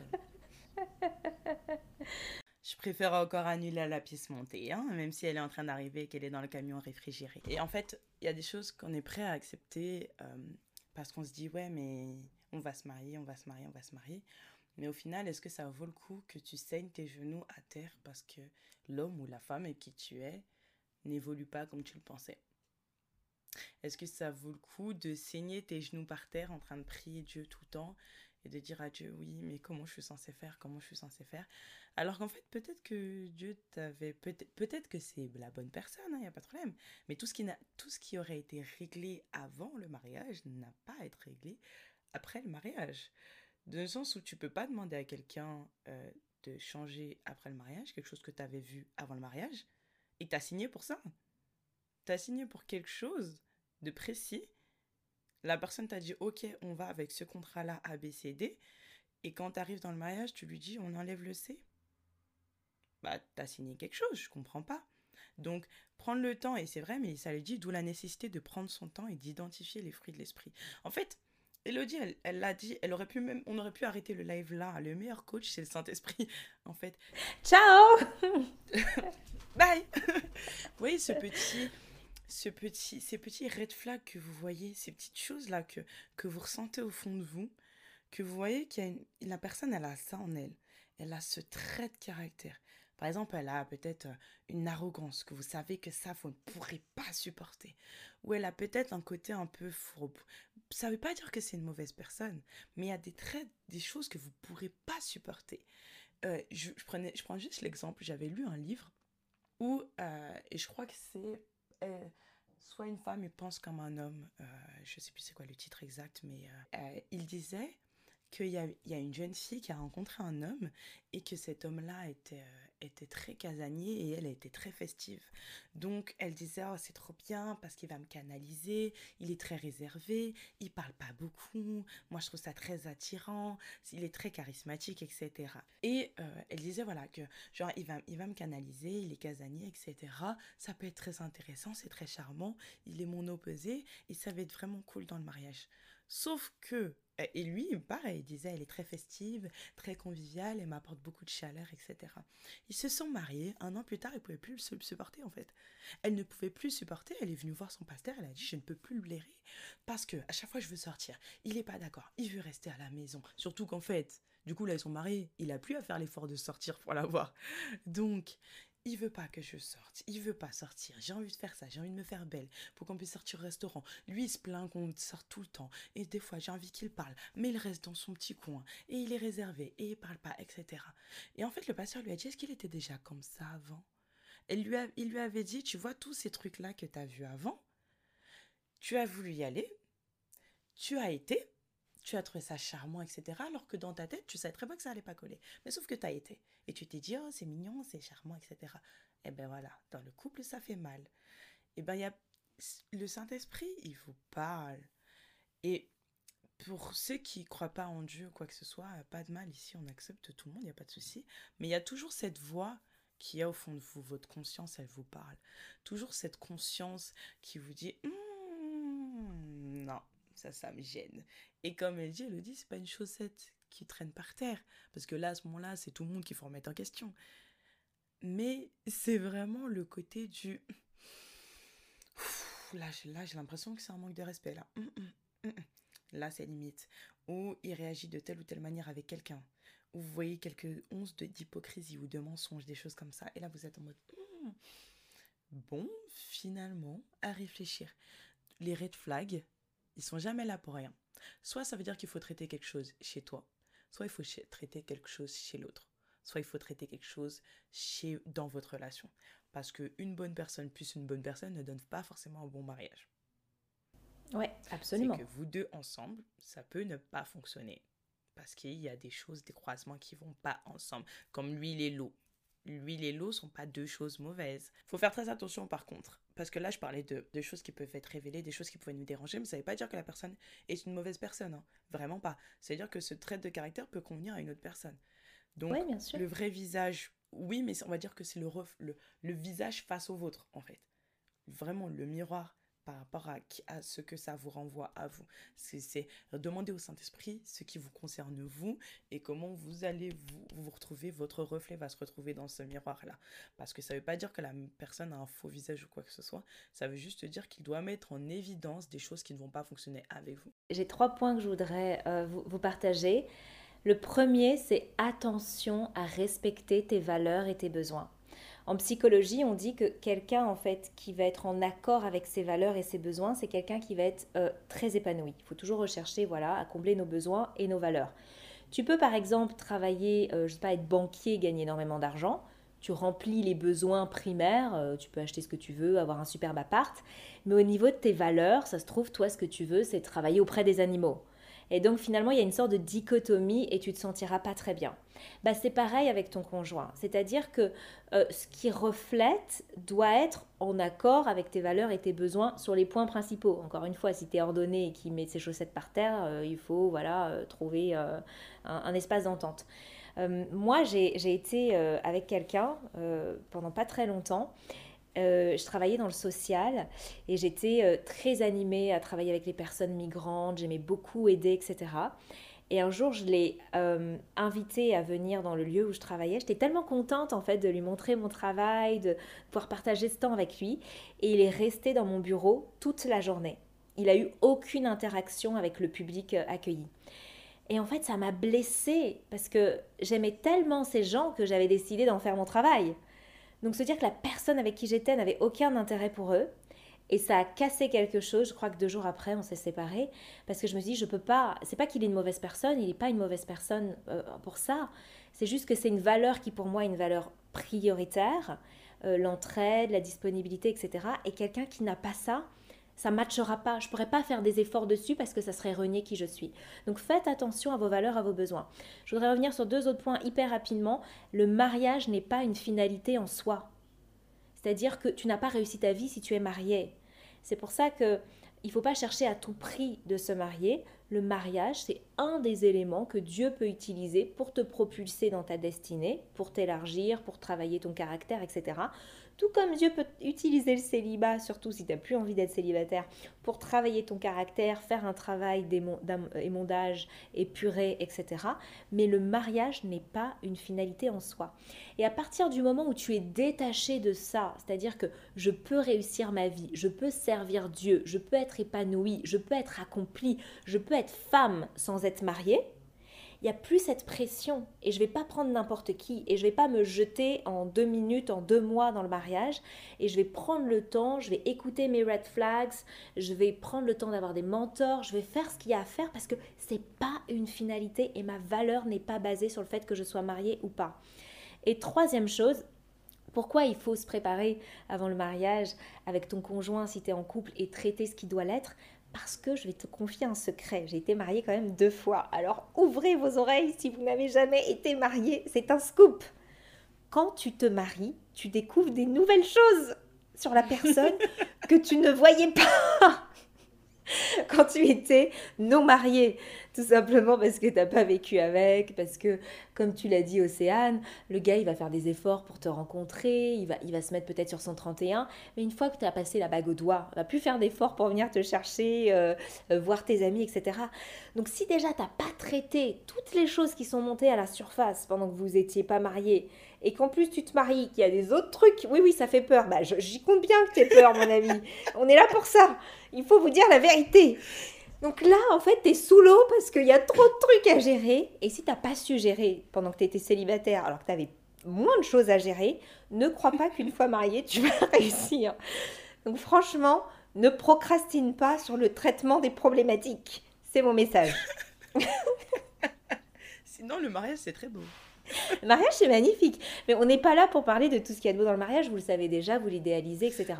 Nous, on est quand même là pour mettre un petit peu de lumière et, arrêter et casser les idéaux et mettre un petit peu de réalité. Oui, prie, c'est très important. Alors, il y avait une question. Est-ce que vous organisez des événements avec des thématiques liées au couple? Alors, je suppose que ça, c'est peut-être pour toi, Elodie, la question. Parce que pour moi, je suis pas. Alors, je vais quand même répondre rapidement pour mon côté, vu que ça n'a pas été personnalisé.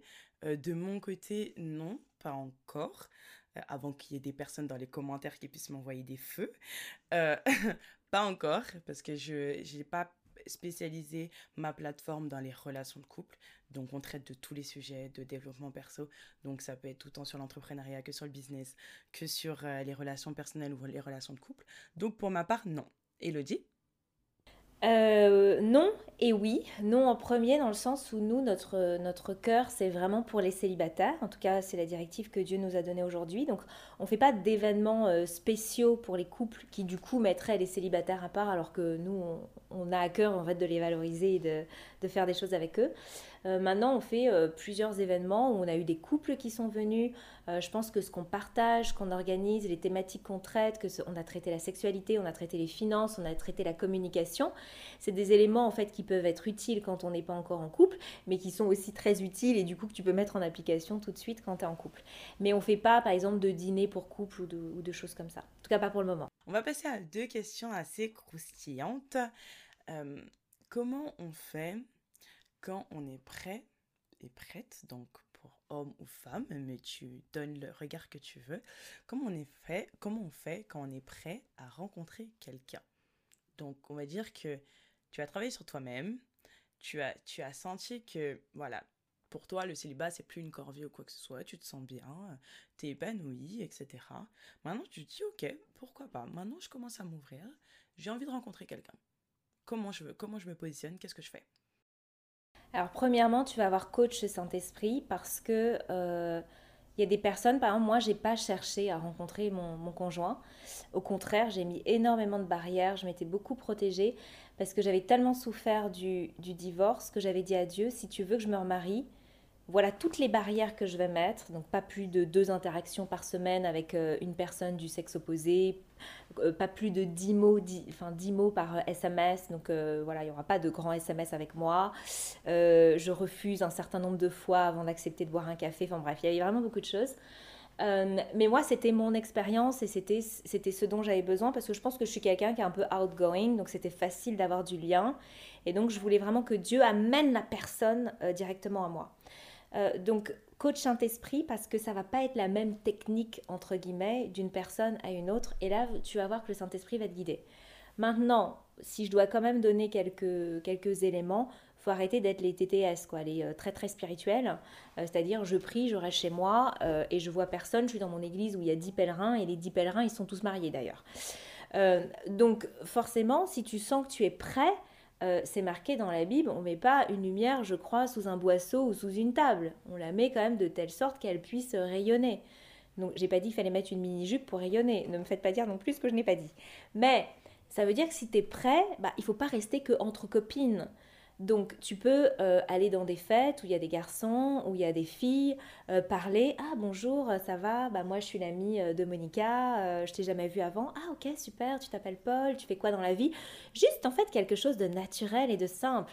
Mais parfois dans nos églises on est un peu fille, on reste avec fille et dès qu'on va parler au gars, oh, il m'a parlé, il m'a dit bonjour, oh mon Dieu, est-ce que tu penses qu'il est intéressé par moi? Vite, prions. Ah oui non, je suis sûre. Ah non mais le Seigneur m'a parlé le mariage chez lui. Non mais il t'a juste dit bonjour quoi. Relax respire.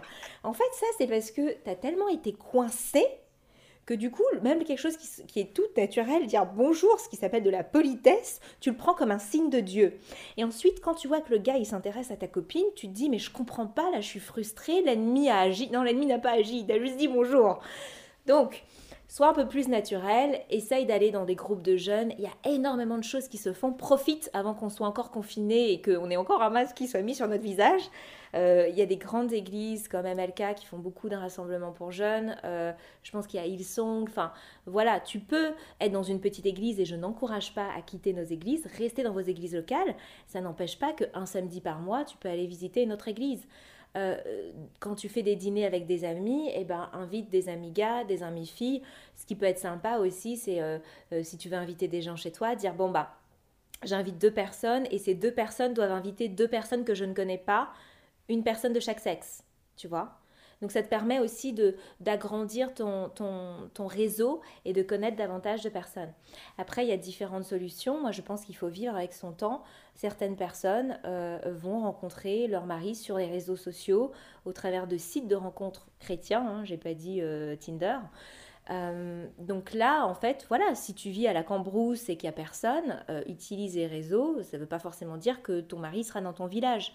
Donc, après, il faut avoir les bons codes, il faut avoir cette distanciation dont on parlait aussi tout à l'heure. Il faut pas non plus se mettre de pression. Il faut pas, voilà, dès que la personne te parle tout de suite, imaginer ta robe et aller réserver la bague. Prends le temps, il y a différentes étapes. En tout cas, voilà, je pense qu'il faut être ouverte.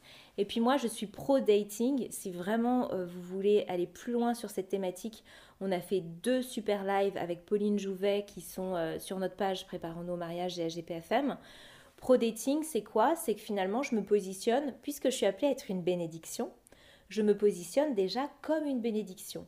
Donc de temps en temps, je vais peut-être prendre un café avec une personne du sexe opposé, pas forcément parce que la personne m'intéresse et que je me dis je vais me marier avec, ça peut être ton voisin, mais juste pour apprendre à relationner de manière saine avec une personne du sexe opposé et avoir un discours où je ne suis pas dans le jugement, où je ne suis pas à parler que de moi, moi, moi, moi, moi, moi, moi, où je pose des questions sur l'autre, où je vois, ah, tiens, un gars, il est peut-être plus réservé, il fonctionne comme si. Moi, j'ai que des sœurs, on n'était que des filles, donc je savais pas trop comment ça fonctionnait, un garçon. Après, j'ai eu beaucoup d'amis garçons quand j'étais ado. Et, et voilà, avoir des relations toutes simples, ça aide beaucoup. Ah, et puis quand même quelque chose. Encore une fois, il faut pas être trop, trop spirituel. Donc, il faut un minimum prendre soin de toi dans ton être entier. C'est-à-dire qu'il faut, prendre soin, j'allais dire cuidar, en espagnol, decimos cuidar. Il faut prendre soin de ton, de ton esprit, il faut prendre soin de ton âme et il faut prendre soin de ton corps. Je vais commencer par le corps.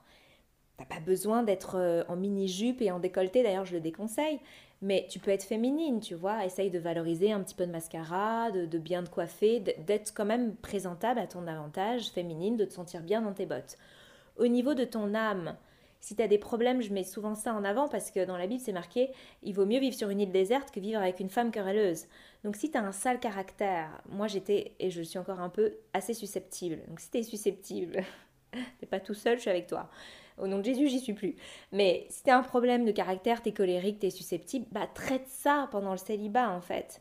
Euh, essaye voilà d'être dans des situations où les gens ils t'énervent et tu vas mettre en pratique certains outils pour rester maîtresse de toi-même et rester quelqu'un d'agréable. Non mais c'est important, tu vois, il faut arrêter de, de, de, de mettre ces choses à côté. Et puis spirituellement, pareil, si tu as l'impression que ton mari, je pense qu'il sera béni d'avoir une femme qui prie pour lui, une femme qui l'exhorte, une femme qui l'encourage, une femme qui connaît la parole, une femme qui est fondée dans le, dans le, avec le Seigneur, qui a une relation intime avec Dieu. C'est-à-dire que quand vous allez faire face à des difficultés, tu vas pas t'écrouler à chaque difficulté. Le pauvre gars, il doit, il doit vraiment te relever. Non, parce que tu as pris le temps. Toi aussi, tu as un problème de susceptibilité. On peut s'en sortir, Marilyn.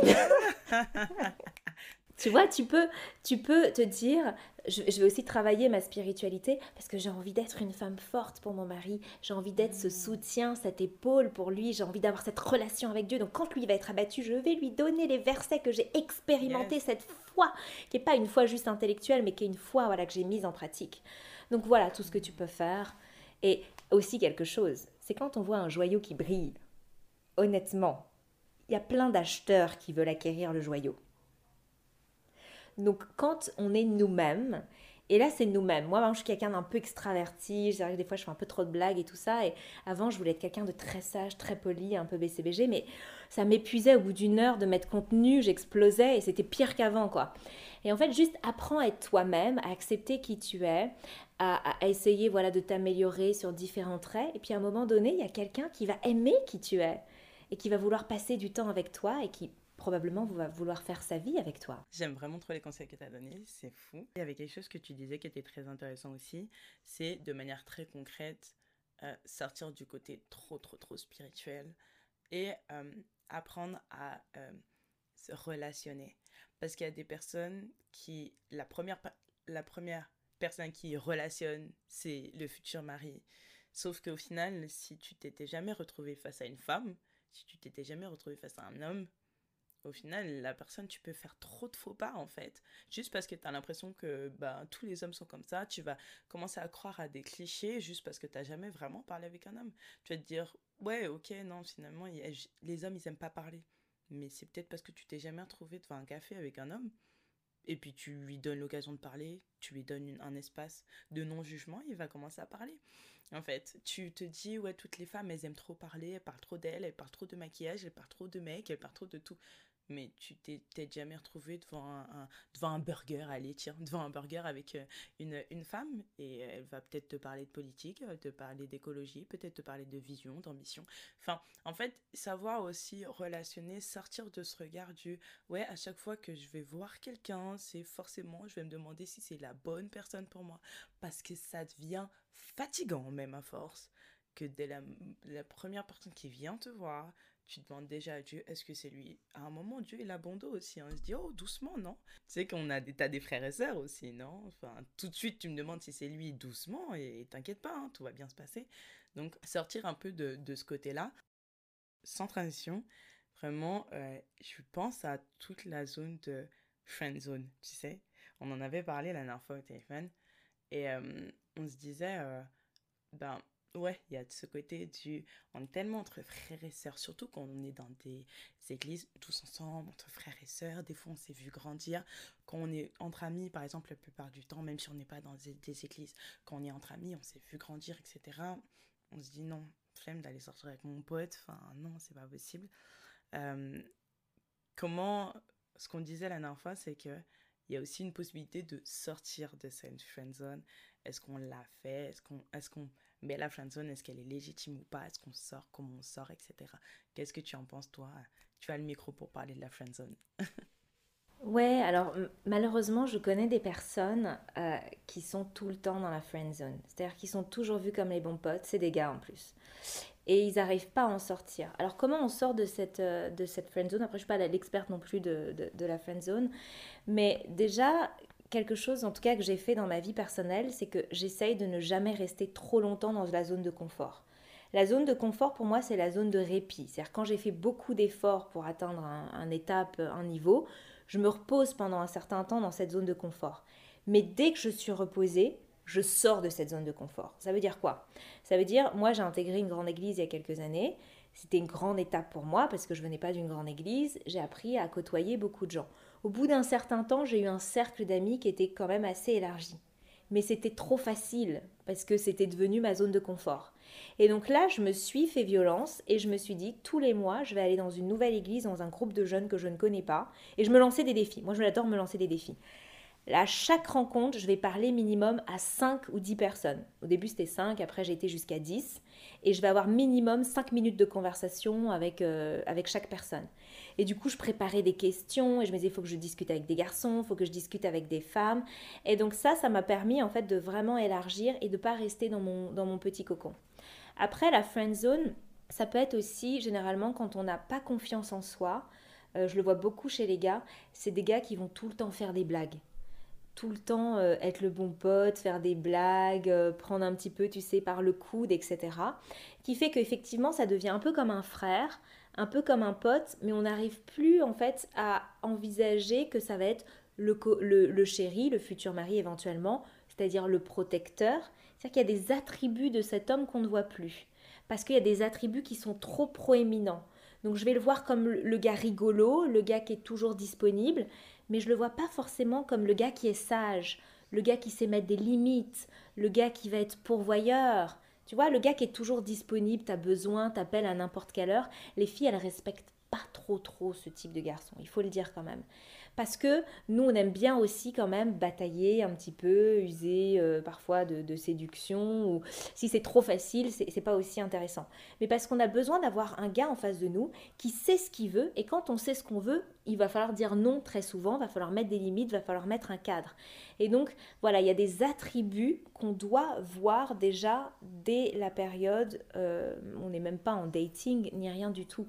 Donc, pour ne pas être dans la friend zone, il faut être à l'aise avec soi-même et comme j'ai dit tout à l'heure, en accord avec ses besoins et en accord avec ses valeurs. Tu me demandes si je peux faire un déménagement samedi. J'ai bossé 60 heures de lundi à vendredi, je suis épuisée, mon besoin c'est de me reposer. Écoute, je suis vraiment désolée, j'aurais trop aimé t'aider, mais cette fois-ci ça va pas être possible. Et en fait, tu vas être beaucoup plus respecté et tu seras pas vu comme le bon pote, toujours. Enfin, il y avait quelqu'un de très célèbre qui avait fait une vidéo sur la friend zone disant la friend zone, tu t'y mets toi-même. Mais euh, c'est peut-être aussi ça, euh, de comment tu es venu vers la personne et comment tu as amené le, la, la, relation. Bon, ça dépend de tout le monde. Hein. Il y a des personnes qui viennent et qui directement disent ce qu'elles veulent et, euh, et franchement, libre à, libre à chacun. Mais en fait, si tu viens et que pendant trois mois, les trois premiers mois, tu la joues que bon pote, bon pote, bon pote, toujours en train, même toujours en train de tacler euh, la fille que tu regardes, en train de la tacler sur son physique pour rigoler avec elle, en train de... En fait, même tu craches devant elle, tu rotes devant elle, tu fais tout ça, tout ça, et tu te montres comme un gros bourrin devant elle. À aucun moment elle va te voir, euh, elle va te voir un peu classe. Si ça arrive après, bon, c'est pas, pas si grave que ça. Mais au début, c'est-à-dire tu constitues déjà la relation en lui montrant déjà tous les côtés les moins séducteurs qu'il y a chez toi. Bah à quel moment tu veux qu'elle te voie différemment? Ou si tu viens la voir et tu lui dis tout de suite, alors bien évidemment on est tous frères et sœurs en Christ quand on est dans des églises, on est tous amis, quoi que ce soit, mais tu viens et directement, moi je suis désolée, tu m'appelles ma sœur tout le temps, je te considérerai pas comme un prétendant. Ah ouais. Ça c'est mort. Ça, faut arrêter. Hein. Je sais pas qui a institué ça, mais. Euh, ah non, mais je te considère pas comme un prétendant. Hein. Et même si dans les faits, oui, bien évidemment, tu es mon frère en Christ, il a pas de souci. Mais tout, à chaque fois que tu viens me parler, tu m'appelles ma, ma soeur. Euh, à un moment donné, ça s'appellerait de l'inceste sinon. Hein. ah non, moi, mon mari, il avait tendance toujours à appeler les filles ma soeur, ma soeur. La première fois qu'on s'est rencontrés, je fais Tu m'appelles pas ma soeur. Moi, je suis pas ta soeur, j'ai pas de frère. Le truc de frère écrit en Christ, etc. Oui, mais tu m'appelles pas ta, ta soeur. Non, parce qu'après, tu peux pas me demander ma main alors que tu m'appelles ma soeur. Euh, juste, j'avais noté garde ton cœur. Attention parce que parfois il y a des personnes, vous êtes dans la friend zone parce que tout de suite vous racontez toute votre vie. Euh, ouais, tu sais, euh, j'ai eu des problèmes sexuels, j'ai été addict à la drogue, etc. Ça fait cinq minutes que tu connais la personne et en fait tu lui racontes tout, tu l'étouffes. Il faut aussi, et ça encore une fois, quand on est bien avec soi-même, quand on est bien dans ses pompes, il y a des choses qu'on partagera que à l'être euh, euh, élu, entre guillemets. C'est-à-dire que ta sexualité passée, t'as pas à la déballer sur la voie publique. Tu vas en parler avec la personne qui va être concernée, éventuellement avec ton mentor, etc. Donc attention, je veux dire, garde ton cœur, parce que je vois en fait, des, et souvent je vois des gars qui déballent en fait leur cœur parce qu'il y a un besoin affectif qui est tel qu'ils se pensent qu'en donnant leur vulnérabilité, leur intimité, leur secret, ils vont créer justement ce, ce, lien qui leur manque et en fait ils éloignent la personne parce qu'on se dit quoi mais je te connais depuis deux semaines et tu me parles déjà de ça, c'est overwhelming. Et ensuite, l'autre chose, euh, j'en ai parlé euh, euh, précédemment, dans la préparation au mariage, ce qui est important, c'est de connaître ton rôle en tant qu'épouse si tu es une fille et ton rôle en tant qu'époux. Et j'ai dit que j'étais pro-dating et que ça permettait en fait de déjà être un bonheur, déjà d'être une, bénédiction, un soutien, etc. C'est-à-dire que pour ne pas, et tu, l'as dit Océane, pour ne pas rentrer dans la friend zone, je vais quand même euh, démontrer des qualités qui sont attendues dans le cadre du mariage. Je m'explique. La femme, ce qui est extrêmement important pour un homme avant d'être aimé, c'est d'être respecté et c'est d'être admiré. C'est-à-dire que tu commences pas à parler avec le gars en lui lançant des pics devant tout le monde, en essayant de le rabaisser parce que tout le monde va rigoler alors que tu es en train de lui faire du mal. Et que ça se trouve, tu es intéressé par lui, mais tu as un problème d'ego et tu as envie que les autres, en fait, euh, euh, voilà, te, te mettent sur un piédestal, je ne sais pas ce qui se passe. Donc au contraire, si tu le respectes, si tu fais preuve de discrétion, si euh, tu vois, tu démontres toutes ces caractéristiques qui sont attendues, et là, je vous, si vous avez mon livre, j'en parle dans le cahier des charges de la femme et du mari, là, la personne éventuellement va pouvoir se projeter avec toi. Et même si elle ne se projette pas avec toi, elle va se sentir bien dans ta compagnie parce qu'elle va se sentir respectée, honorée, même si vous n'avez pas les mêmes valeurs ou les mêmes desiderata. Hmm. Et c'est très important parce que de toute façon, quand tu commences comme ça, que ça se conclut par une relation ou pas, t'es tranquille. T'es tranquille. T'as pas souillé ton témoignage, t'as pas rabaissé quelqu'un, tu n'as pas humilié la personne et la personne garde sa propre dignité, elle se sent respectée. Mhm. Et même si vous voulez être amis après, il n'y a aucun souci parce que tu l'as pas humilié, que tu l'as pas rabaissé, tout va bien en fait. Donc, il euh, faut, faut, faut, faire l'effort d'être comme ça. Et je pensais à, justement, il y avait un, live, euh, je sais pas, il y a deux, trois jours, euh, avec Standard Divin, qui avait fait un live avec Men's Code et Manuel Hakem. Et il disait, en fait, que les femmes, il y a un problème avec certaines femmes qui, elles se sentent trop, trop orgueilleuses et que, par exemple, on vient les voir et elles rabaissent mais de manière pas possible quand elles sont pas intéressées. Et c'est quelque chose que tu disais aussi quand tu as fait ton passage à MLK. tu disais qu'en fait, c'est important de respecter les hommes euh, et, les, euh, et aussi bah, les, les, femmes, mais respecter les personnes quand euh, ils viennent te voir avec tout leur courage pour te dire qu'ils sont intéressés. Et toi, tu rabaisses la personne, tu lui dis, par contre, pas du tout en rêve, ou tu m'intéresses pas du tout. Ou le pire, Dieu m'a dit que c'était pas toi. Oh là là. Oh là là. Alors déjà, toi tu ne m'acceptes pas. Mais en plus de ça, mon papa, Dieu, celui qui est censé m'aimer le plus sur cette terre, te dit que je ne suis pas assez bien pour toi. Ça, faut arrêter. Déjà, faut laisser le dos de Dieu tranquille. D'accord? Faut assumer que quand quelqu'un ne. Enfin, il faut assumer vraiment que quand, quand tu ne veux pas être en relation avec quelqu'un, tu dis à la personne, je ne veux pas être en relation avec la personne. Même si c'est des trucs que Dieu a mis en évidence, etc. Même si c'est des choses que Dieu t'a permis de voir, en fait. Moi, ça m'est arrivé dans, dans, le passé. J'ai vu quelqu'un avec qui je voulais être. Il y a des choses que j'avais besoin de voir. Et j'ai dit, bon, papa, maintenant, je te demande un truc. C'est moi qui choisis de toute façon. C'est, je sais que c'est pas toi qui me l'impose. Donc, mets à la lumière les choses que j'ai besoin de comprendre tu mets à la lumière les choses et je fais le choix. Il met à la lumière et j'ai dit ah oui, non non non non non. Il y a ça ça ça que je veux pas. Donc j'ai jamais dit à la personne oh ouais, je veux pas parce que Dieu m'a dit que c'était pas toi. Non non, j'ai dit ça ne collera pas parce que tu es quelqu'un de bien, mais il y a ça, ça, ça qui ne fonctionne pas, et ça fonctionne pas avec moi parce que je suis comme ça, ça, ça. Je vais te rendre malheureux, tu vas te me rendre malheureuse, ça fonctionne pas. Dieu, il n'est pas là-dedans, en fait. Et, et avoir énormément de respect envers la personne parce que ça demande énormément de courage à ces hommes qui viennent nous voir et qui viennent montrer leur intérêt pour ceux qui ont le courage de le faire, montrer leur intérêt pour que tu les rabâches comme si c'était du n'importe quoi. Parce qu'un homme à qui tu fais ça une fois, c'est chaud pour lui de le faire deux fois. Et une femme à qui tu fais ça, bah, elle se reprend toutes les, toutes les blessures de rejet ou quoi que ce soit.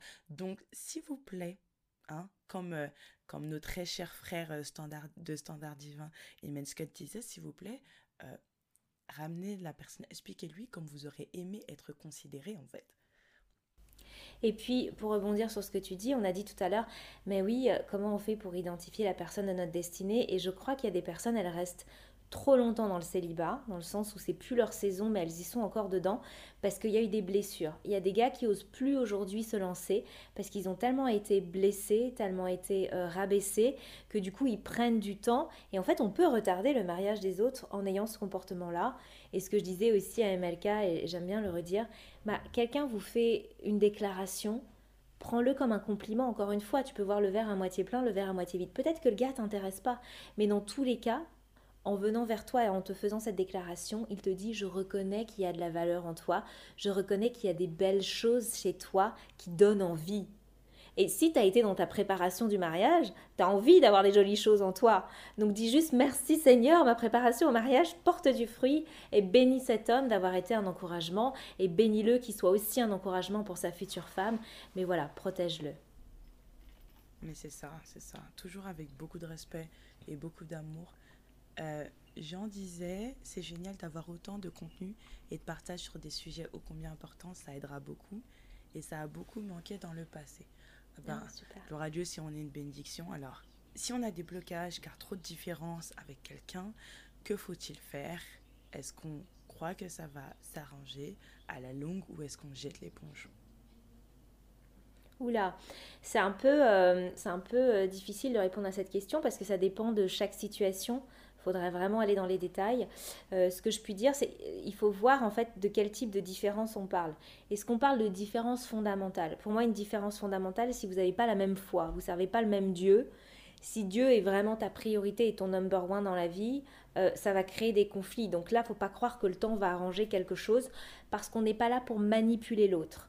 Et attention, j'ai vu beaucoup de femmes en fait qui ont un peu euh, manipulé des hommes. Du coup, les hommes, ils, se sont entre guillemets convertis, baptisés, ils ont été à l'église pendant un temps, mais c'était pour faire plaisir à la femme et c'était pas un cœur sincère.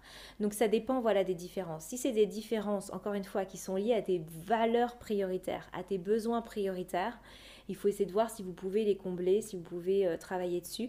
Si vraiment vous ne pouvez pas, euh, je pense qu'il vaut mieux voilà passer à autre chose. Surtout si, en essayant de te projeter, tu te rends compte que ça te rendrait malheureuse de vivre avec un homme qui ne changerait pas, c'est-à-dire de, le prendre en l'état comme il est. Aimer, c'est aussi prendre le risque que la personne ne change pas. C'est-à-dire, je t'accepte comme tu es, mais j'ai fait un choix. Quand je t'ai accepté, j'ai pesé le pour et le contre. Et je me suis dit, ok, même s'il ne change pas, je vais pouvoir continuer avec lui. Yes, yes. C'est vrai, et ça fait parfaitement le lien avec la, deuxième question. Était, est-il possible d'avoir un mariage heureux avec une personne qui n'a pas la même religion que soi Alors déjà, j'aime pas le mot religion. Moi, personnellement, j'ai pas de religion. Euh, je pense qu'on a des relations. Et donc, si Christ, Christ c'est mon premier amour. Comme c'est mon premier amour, j'ai besoin d'en parler tous les jours. Et comme Zai, mon mari, est là avec moi tous les jours, j'ai besoin d'en parler tous les jours avec lui. Donc si je devais museler tous les jours parce que finalement je ne peux pas parler de mon premier amour parce que ça horripilerait mon mari, je serais malheureuse parce qu'il y aurait cette fameuse dichotomie dont je parlais euh, tout à l'heure. Euh, j'en parle aussi dans mon livre, je donne un témoignage où moi j'ai eu une relation avec un garçon euh, qui n'était pas chrétien. C'était post-divorce où voilà, je voulais plus entendre parler du mariage, etc. Et au final, j'étais très très triste. ce garçon était vraiment quelqu'un, j'ai rien à lui reprocher, il était super. Mais quand j'étais avec lui, je ne pouvais pas parler de Dieu, je ne pouvais pas vivre ma foi, et donc Dieu me manquait et j'étais triste. Et quand j'étais avec Dieu, j'étais triste de ne pas pouvoir partager ce que Dieu faisait dans ma vie avec ce garçon. Et, en fait, j'étais très malheureuse. Donc je, pense personnellement, je vois beaucoup de, j'ai beaucoup de femmes qui me contactent qui sont mariées avec des non-chrétiens. En tout cas, des personnes qui ne partagent pas leur foi, qui n'aiment pas Jésus, qui n'ont pas accepté Jésus comme leur sauveur personnel. Et elles me disent que c'est beaucoup de, défis euh, dans leur vie de, de femmes mariées. Encore une fois, quand tu es mariée, il y a des choses que tu découvres que tu ne vois pas avant le mariage. Et beaucoup, en fait, ont cru que ce serait pas grave, qu'elles pourraient surmonter ça.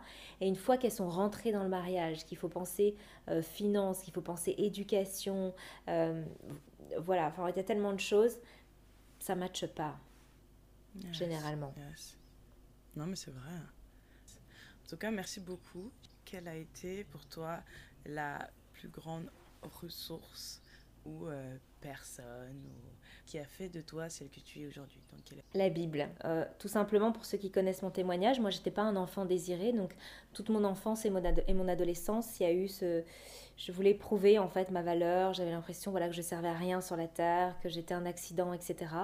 Et la Bible, d'avoir lu la Bible avec toutes ces vérités qu'elle comporte, m'a permis de comprendre que non, Dieu me désirait, qu'il avait, avait un avenir pour moi, qu'il avait des projets, que j'étais pas un accident, que si j'étais née à cette période en 1987, c'est parce qu'il voulait faire quelque chose avec moi pour cette génération.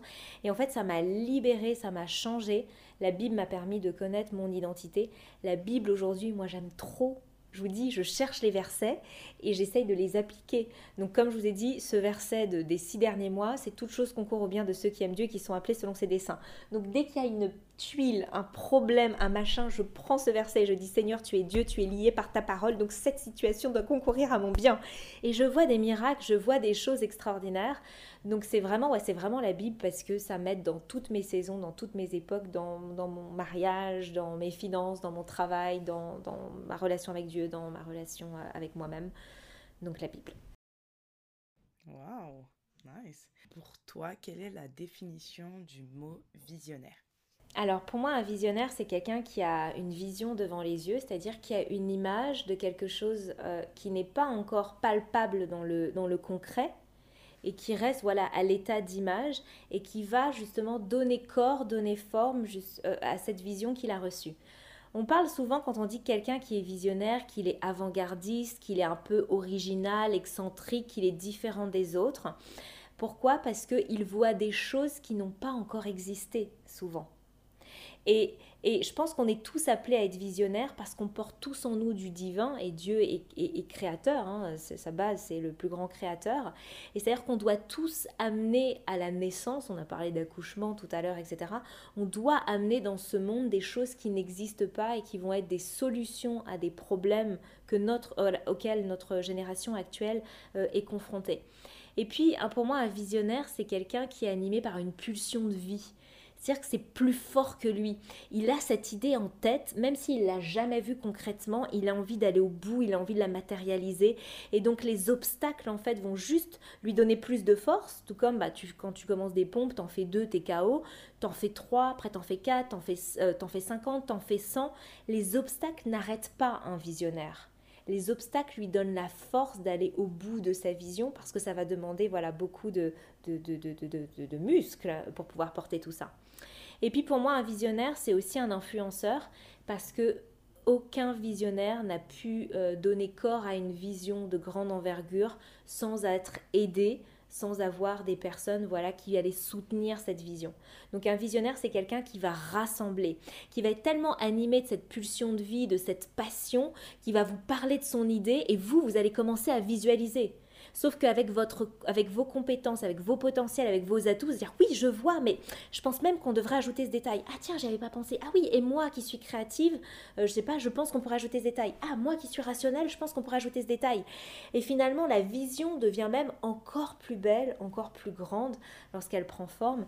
Donc euh, pour moi, ouais, et pour conclure, un visionnaire, c'est euh, quelqu'un qui change l'avenir qui, parce qu'il a le courage d'être lui-même et de, euh, donner, de laisser sa pulsion de vie s'exprimer et, venir sur Terre, il va impacter l'avenir et il va faire que l'avenir est différent à cause de lui. Waouh! J'aime énormément. Ta, ta définition est tellement complète que je peux pas la résumer. je peux pas la résumer. Elle est, elle, est, elle est vraiment complète. Et elle est incroyable parce qu'elle correspond vraiment à la, à la vision que, j'ai eue en donnant à toute cette plateforme le terme visionnaire. Euh, c'est pas un mot que j'ai inventé, le mot est dans le dictionnaire, je n'ai rien fait de plus que de l'utiliser, mais ça correspondait tellement à, quelque chose que j'avais dans le cœur qu'au final, euh, ça correspond clairement à ce que tu dis. Et, euh, en tout cas, avant, avant le mot de la fin que je vais te laisser, Elodie, je tiens juste à, dire à, tous ceux qui sont là, je suis très, très, très honorée d'avoir invité Elodie ce soir, vraiment parce que c'est une pour je vous le fais en deux minutes mais son, son livre je l'avais vu passer en 2020 2021 je l'ai vu passer. J'ai vu la préparation au mariage et j'ai dit oh mm, mm, mm, je veux pas me je veux pas rester là-dessus là. Non il faut que il faut que je fasse autre chose j'ai pas encore le temps de réfléchir à ça. Et en fait euh, bon les circonstances ont fait que je m'y suis intéressée mais en fait euh, son, son qui elle est, ce qu'elle respire, ce que tu respires, Elodie, euh, est très très très inspirant et euh, très visionnaire parce que faut avoir énormément de foi dans sa vision pour écrire quelque chose, pour conseiller quelque chose qui n'est pas encore arrivé dans ta vie en fait, pour conseiller quelque chose et te porter presque experte sur quelque chose que tu n'as pas encore prouvé. Et, euh, et pour moi, ça, c'est euh, un pas de foi incroyable. Euh, et tu es une bénédiction. Et ce que j'aime chez toi, c'est que tu es la manifestation simple de ce que je dis constamment au niveau de la vision. C'est que tes échecs, tes moments passés, les différentes étapes de ta vie, si tu choisis de les optimiser, ils peuvent servir pour ta propre vie, ils peuvent te servir à passer un cap de ouf, mais ils peuvent tellement servir à la vie de quelqu'un d'autre aussi. Et que de toute façon, euh, si toi, tu as été un petit dommage collatéral, tu as eu mal quelques mois, pour sauver des milliers de vies, pour sauver des centaines, même des dizaines, même cinq vies, juste parce que ton erreur va servir à quelqu'un à côté de toi, bah t'as tout gagné. Donc déjà, je te remercie vraiment pour cette bénédiction que tu es pour chacune des personnes pour ce soir. Et je crois vraiment que tu es une bénédiction pour plusieurs personnes ce soir. Et en tout cas, si vous, avez, euh, si vous aimez le thème, euh, si vous aimez le thème de, de, la Love Session, je suis trop contente parce qu'on termine euh, la Love Session qui a duré deux mois, on la termine avec toi. Et on ah, quel honneur avec... Ah mais vraiment, tu, tu es notre dernière invitée. Et n'hésitez pas à lui suivre Elodie. Pour ceux qui n'ont pas encore acheté le livre, vous savez quoi faire maintenant. Voilà. vous savez quoi faire maintenant. Comme ça, vous prenez vos gifles hein, et vous comprenez pourquoi moi je les prends. Voilà, parce que moi je le lis avec le Saint-Esprit, donc il me met des gifles à chaque chapitre. C'est pas un problème, c'est très bien aussi. Et, et, voilà, je te remercie vraiment pour le temps que tu nous as consacré et pour tout ce que tu as apporté, Elodie. Bah, merci à vous. Merci à toi, Océane, parce que euh, je tiens quand même euh, vraiment à saluer euh, tout ton travail, parce que tu parles la vie, en fait. Et il y a des personnes, je pense, qui ont été très blessées, qui ont été cassées, et de leur dire, mais tu es visionnaire. Parce qu'à partir du moment où Dieu t'a créé, tu es un visionnaire. Tu n'auras pas la même vision que moi, tu n'auras pas la même vision qu'Océane, ça sert à rien, on l'a déjà la vision, il faut qu'on soit complémentaires, mais tu es un visionnaire. Et, j'aime vraiment voilà comment tu appelles ton, ton, ton auditoire parce que c'est peut-être réveiller chez certains quelque chose qui a été bafoué, quelque chose qui a été euh, écrasé. Peut-être que vos parents vous ont dit que tu étais nul, que tu serais un bon à rien, que tu arriverais à rien. Ça, c'est un mensonge. Et s'il y avait peut-être, ça peut-être rien à voir avec le mariage, mais je crois que s'il y a un truc à retenir de, de notre live aujourd'hui, c'est vraiment que tu es appelé à une bénédiction. Tu es appelé véritablement à changer le monde et tu peux faire le choix car c'est un choix de se dire que tout ce qui t'arrive qui semble négatif peut être quelque chose de positif. Joyce Meyer a été violée plus de 300 fois, je crois, par son, par son père. Elle a décidé de mettre cette blessure qui est juste énormissime, je ne sais même pas comment on peut survivre à ça, entre les mains de Dieu. Et elle a ce ministère de guérison aujourd'hui qui a guéri des millions et qui guérit des millions et des millions de femmes.